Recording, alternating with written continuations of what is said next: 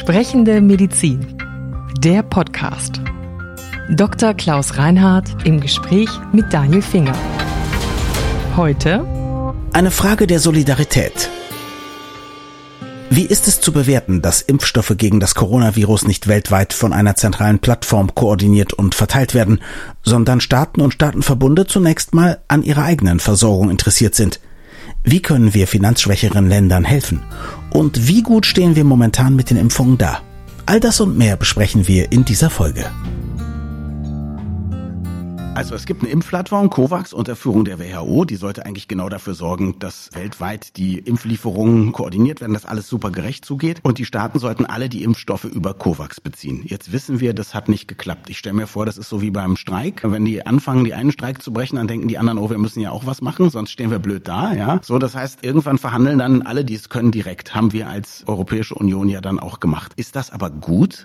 Oder ist das schlecht? Also zunächst mal erstmal aus der Sicht von uns Deutschen und Europäern und dann aber auch aus der Sicht aus gerechtigkeitsliebenden Weltbürgern. Ja, das ist eine sehr, sehr schwere Frage, weil man, je nachdem, welche Position man einnimmt, dazu wahrscheinlich auch eine etwas unterschiedliche Auffassung haben kann. Natürlich denken die Menschen zunächst an sich. Das ist ein ja menschliches Verhalten. Das kann man nicht total negieren und auch mhm. gleich jetzt falsch bezeichnen. Und insofern ist es natürlich klar, dass die leistungsfähigen, leistungsstarken, reichen Nationen und Gesellschaften sich erstmal natürlich ihren Anteil gesichert haben. Das ist ja bei vielen anderen Dingen, wo Verteilungsgerechtigkeit eine Rolle spielen könnte, mhm. auch der Fall. Und die Frage ist, was passiert jetzt sozusagen im Anschluss daran, wo wir sagen können, die Staaten wie Deutschland, England, Europa, Kanada, USA etc. sind versorgt und das ist offensichtlich der Fall. Ich habe irgendwo gelesen, dass Kanada so viel bestellt hat an Impfstoffen, dass sie 13 zehn Impfungen pro Erwachsenen durchführen könnten. Also wir, die Deutschen, glaube ich, auch so viel, dass wir jeden viermal impfen könnten. Das ist natürlich eine, wenn Sie so wollen, deutliche Überzeichnung an mhm. notwendigen Impfstoffen. Und dann wird man das, was man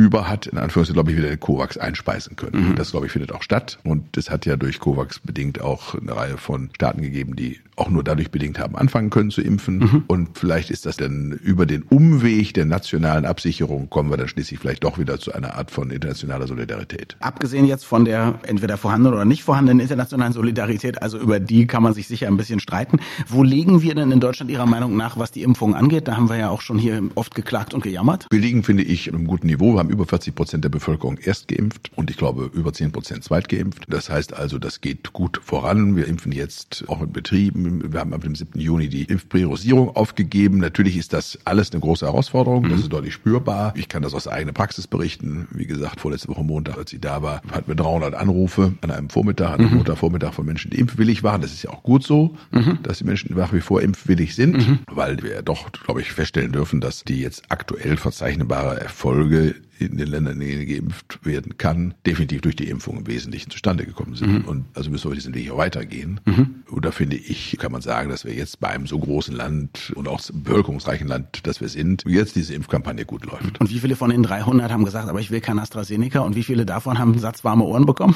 Ja, das hat aber auch nachgelassen. Wir kriegen in Nordrhein-Westfalen komischerweise gar kein AstraZeneca mehr. Ach so. Also bei uns wird alles mit BioNTech geimpft. Johnson Johnson haben wir allerdings. Okay, ja. ja. Und das hat aber den Vorteil, nur einmal geimpft werden zu müssen. Wird von manchem gerne deshalb genommen, mhm. weil man dann anschließend schneller frei ist, in Anführungszeichen, mhm. was die Bestimmungen angeht. Also reisefähig und andere Dinge. Mhm. Okay, da scheint es also richtig zu laufen. Jetzt haben wir die Situation, dass Sie haben gesagt, wir können wahrscheinlich jeden viermal impfen. Das ist ja schon mal beruhigend. Kanada 13 Mal. Was bedeutet das dann umgekehrt für die Länder, die eher finanzschwach sind und die vielleicht gar nicht direkt verhandeln konnten, weil sie wussten, selbst wenn sie einen Deal angeboten bekommen, sie können es eh nicht bezahlen? Ja, ich glaube, dass es klug wäre, wenn wir diese Impfdosen, die wir nun bestellt und vielleicht auch schon bezahlt haben, abgeben. Mhm. Also spenden quasi. Ich würde die ja. spenden, mhm. ja, weil das ist auch eine Spende, die ist im Sinne unserer mhm. nationalen Gesellschaft und Sicherheit in Anführungszeichen, weil man unabhängig vom Gerechtigkeitsaspekt auch der Sicherheitsaspekt, der eigene Sicherheitsaspekt dabei von Bedeutung ist. Denn wenn wir zwar in Deutschland oder in Frankreich oder in England oder in den USA die Menschen weitestgehend durchgeimpft haben und sagen können, wir haben hier ein niedriges Infektionsgeschehen, mhm. während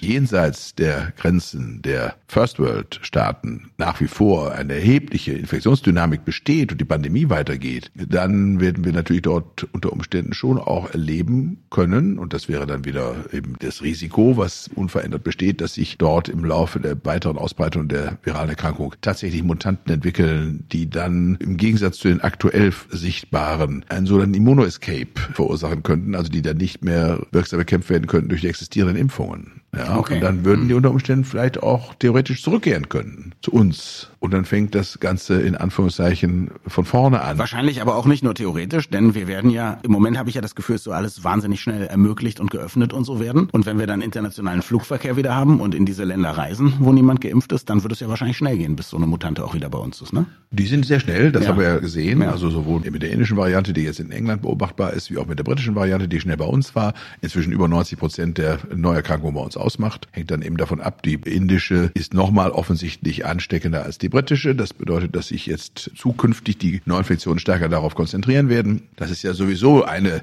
spannende Beobachtung, dieser Pandemie, mit welcher Geschwindigkeit und welchem globalen Macht sich ein solcher Mikroorganismus eben verbreitet. Ja, das ist ja doch eindrucksvoll, wenn man sich überlegt, was wir im Februar des vergangenen Jahres von wenigen Fällen in Süddeutschland gesprochen haben und dann einzelne Fälle in Heinsberg. Da war das Ganze natürlich schon weiter gediehen, als wir sozusagen wussten.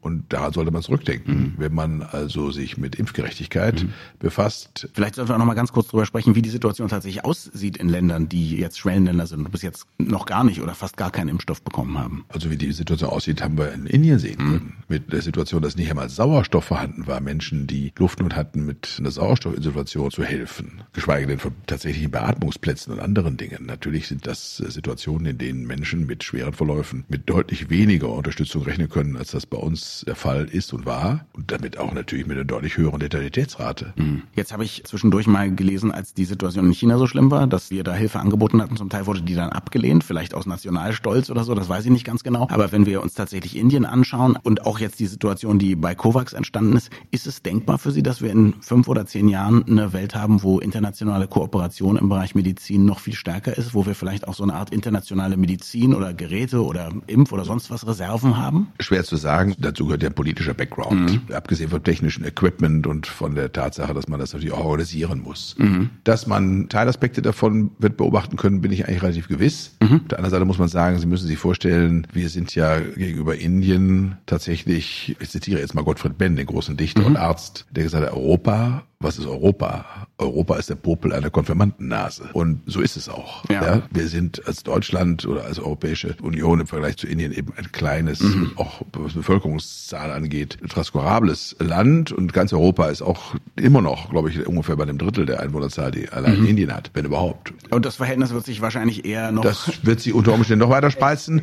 Das bedeutet aber umgekehrt, das wollte ich damit sagen, mhm. dass wir, wenn wir hier alle Beatmungsgeräte, die wir haben, zusammenkratzen, mhm und sie alle nach Indien fahren, dann wird das da kaum wahrgenommen mhm. angesichts der Dimensionen. Und das muss man dann auch einfach mal sehen. Das heißt, ich glaube, wir müssen lernen, im Hinblick, was Entwicklungshilfe angeht, solche Strukturen dann doch aus eigener Kraft heraus zu befördern. Mhm. Jetzt werde ich nochmal kurz egoistisch. Also wenn wir jetzt unsere überschüssigen Impfdosen spenden, wir wissen ja noch gar nicht, wann wir alle eine Auffrischungsimpfung brauchen, oder? Also ich erinnere mich Richtig, zum Beispiel im letzten ja. Herbst waren die Grippeimpfungen auf einmal knapp. Sollte man nicht vielleicht doch das vier, fünf, sechsfache auf der Seite haben? Das äh, ist sicher richtig. Und wir wissen natürlich überhaupt nicht, wann eine Auffrischimpfung zu erfolgen hat. Das ist ja alles Mutmaßung zum jetzigen Zeitpunkt. Also kein Mensch weiß irgendetwas wirklich Genaues. Das mhm. werden Dinge sein, die wir werden wir in den nächsten zwei, drei Jahren beobachten können. Wir werden sehen können, ob Menschen sich, je nachdem, wann sie geimpft sind, wieder infizieren können, wieder erkranken können, in welchem Umfang sie erkranken können, wie stark, wie gefährlich ist das. All diese Dinge werden ja dann Gegenstand von Forschung und Wissenschaft sein und dann werden wir mehr wissen mhm. zu der Fragestellung. Und bis dahin gehen manche davon aus, dass man sich schon nach sechs Monaten wird auffrischen müssen. Das bedeutet, dass diejenigen, die Ende Dezember die ersten Impfungen bekommen haben von den Hochbetagten, jetzt irgendwie im Juli oder August spätestens wieder dran sind. Das sind wenige Wochen. Und die haben wahrscheinlich noch keine Termine gebucht. Das glaube ich auch nicht. Das heißt also, ich weiß auch gar nicht, ob da politisch und von den organisatorisch Verantwortlichen tatsächlich drüber nachgedacht wird. Mhm. Ne, ob da schon in der Pipeline die Impfzentren parat stehen und die mobilen Impfteams wieder ausschwärmen in die alten Wohnheime. Eigentlich müsste man das ja nicht tun, wenn sich Herr Lauterbach ins Fernsehen setzt und feststellt, nach sechs Monaten hat eine Auffrischimpfung zu erfolgen. Dann muss man eigentlich davon ausgehen, dass das jetzt auch organisiert werden müsste. Mhm. Und da das diejenigen sind, die am schwersten erkrankt waren und besonders gefährdet waren, für die hielt ich es vielleicht sogar für durchaus angemessen mhm. und nachdenkenswürdig. Wäre das das, wo man sagen könnte, okay, wenn wir es machen können, gehen wir auch nochmal sicher und impfen alle im Sechs-Monats-Rhythmus? Also wenn der Impfstoff so zahlreich vorhanden wäre, dass wir in der Arztpraxis für die normalen Arztpatientenkontakte, die wir täglich haben, immer Impfstoff da hätten. Dann könnte irgendwann natürlich so ein Steady State entstehen, indem man sagen kann, man impft jeden, der jetzt wegen auch einer anderen Geschichte kommt. Also mhm. wenn er jetzt einen akuten Infekt hat, wird man ihn nicht impfen mhm. können. Hat er Kniegeschmerzen wegen irgendwas oder hat irgendwie eine Hautveränderung, die harmlos ist oder was auch immer und der sucht einen Arzt oder Ärztin auf, dann guckt man kurz den Impfer und sagt, bei Ihnen sind die sechs Monate um oder die zwölf, was auch mhm. immer. Wir machen eben schnell die Impfung mhm. Und dann hat man sozusagen zwei Fliegen mit einer Klappe geschlagen. Ja. Und dann wird man aus den vielen Millionen von Arzt-Patienten-Kontakten, die man ohnehin in Deutschland täglich hat, natürlich auch Impfkontakte machen mhm. können. Und wenn das einen gewissen Rhythmus hat, dann kann kann ich mir schon vorstellen, dass wir große Mengen von Deutschen in relativ kurzer Zeit auch wieder auffrischen. Werden wir das Ihrer Meinung nach schaffen,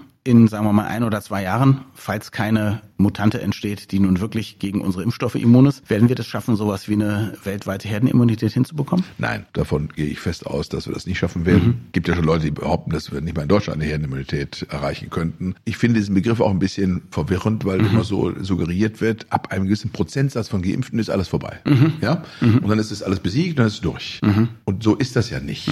Wir beobachten ja jetzt, dass wir schon auch bei geringeren Prozentsatz von Erst- und Zweitgeimpften eine deutliche Inzidenzrückgang beobachten können. Das ist insofern ein Prozess, der sich schleichend und sukzessive entwickelt. Mhm. natürlich ist es gut und wichtig, so viele Menschen wie möglich zu impfen, von den Erwachsenen zumindest, weil man dann auf diese Weise schon natürlich die Pandemie als solche deutlich in die Schranken weist. Und das gilt für die Welt als Ganzes natürlich auch. Aber die Vorstellung, dass man so viele Menschen wird impfen können und so durchgeimpft hat, dass diese Erkrankung sich in Anführungszeichen tot läuft und dann nicht mehr da ist, das halte ich für eine Illusion, die biologisch mhm. undenkbar ist. Wir werden, glaube ich, etwas anderes erleben können. Ich kann mir vorstellen, dass wir durch regelmäßiges Impfen viele Krankheitsverläufe deutlich abschwächen oder auch vermeiden. Und dass wir natürlich beobachten werden, dass durch die leichteren Verlaufsformen, die wir dann unter Geimpften erleben werden, vielleicht auch eine Veränderung der Immunologie der Bevölkerung als Ganzes haben und dass diese Erkrankung uns begleiten wird, wie uns eben auch eine Rhinitis, also einfacher Schnupfen. Und das ist eine Koexistenz Koexistenz, eine Kohabitation mit diesen Viren, mit denen wir schon wahrscheinlich 100.000 Jahre zu tun mhm. haben. Und so ähnlich wird das mit dem Coronavirus wahrscheinlich eines Tages auch sein. Jetzt gibt es eine Diskussion, nicht zuletzt darum, weil im Spiegel dann ein Artikel zustand, ob der Patentschutz für Impfstoffe möglicherweise fallen soll. Ich habe sofort gedacht, dann entwickelt die ja gar keiner mehr. Nein, wenn er ausreichend entschädigt wird für den Schutzwegfall, dann ist das, glaube ich, mhm. durchaus kann es weiter ein guter Anreiz mhm. sein, das zu tun. Erstens. Zweitens glaube ich, dass zum Beispiel die beiden Unternehmer bei BioNTech, das Ehepaar, gar nicht so sehr vom Gewinnstreben getrieben worden mhm. Sind sind, sondern einfach von wissenschaftlicher Neugier mhm. und von Interesse. Und das ist, glaube ich, die viel bessere Motivation. Mhm.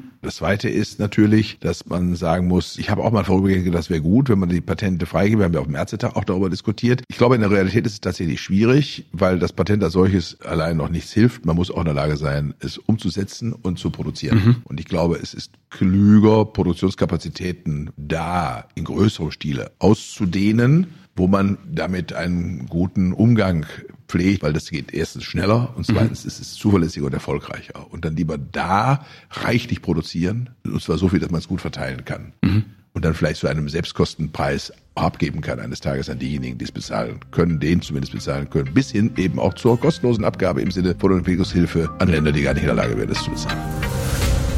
Vielen Dank fürs Zuhören. Wir freuen uns immer über Feedback an podcast.baik.de. Sprechende Medizin. Eine Produktion von Men in Text. In Zusammenarbeit mit der Bundesärztekammer. Die Redaktion hatte Maren Finger. Unsere Musik stammt von Klaas Oehler. Wir freuen uns über Feedback an podcast.baek.de.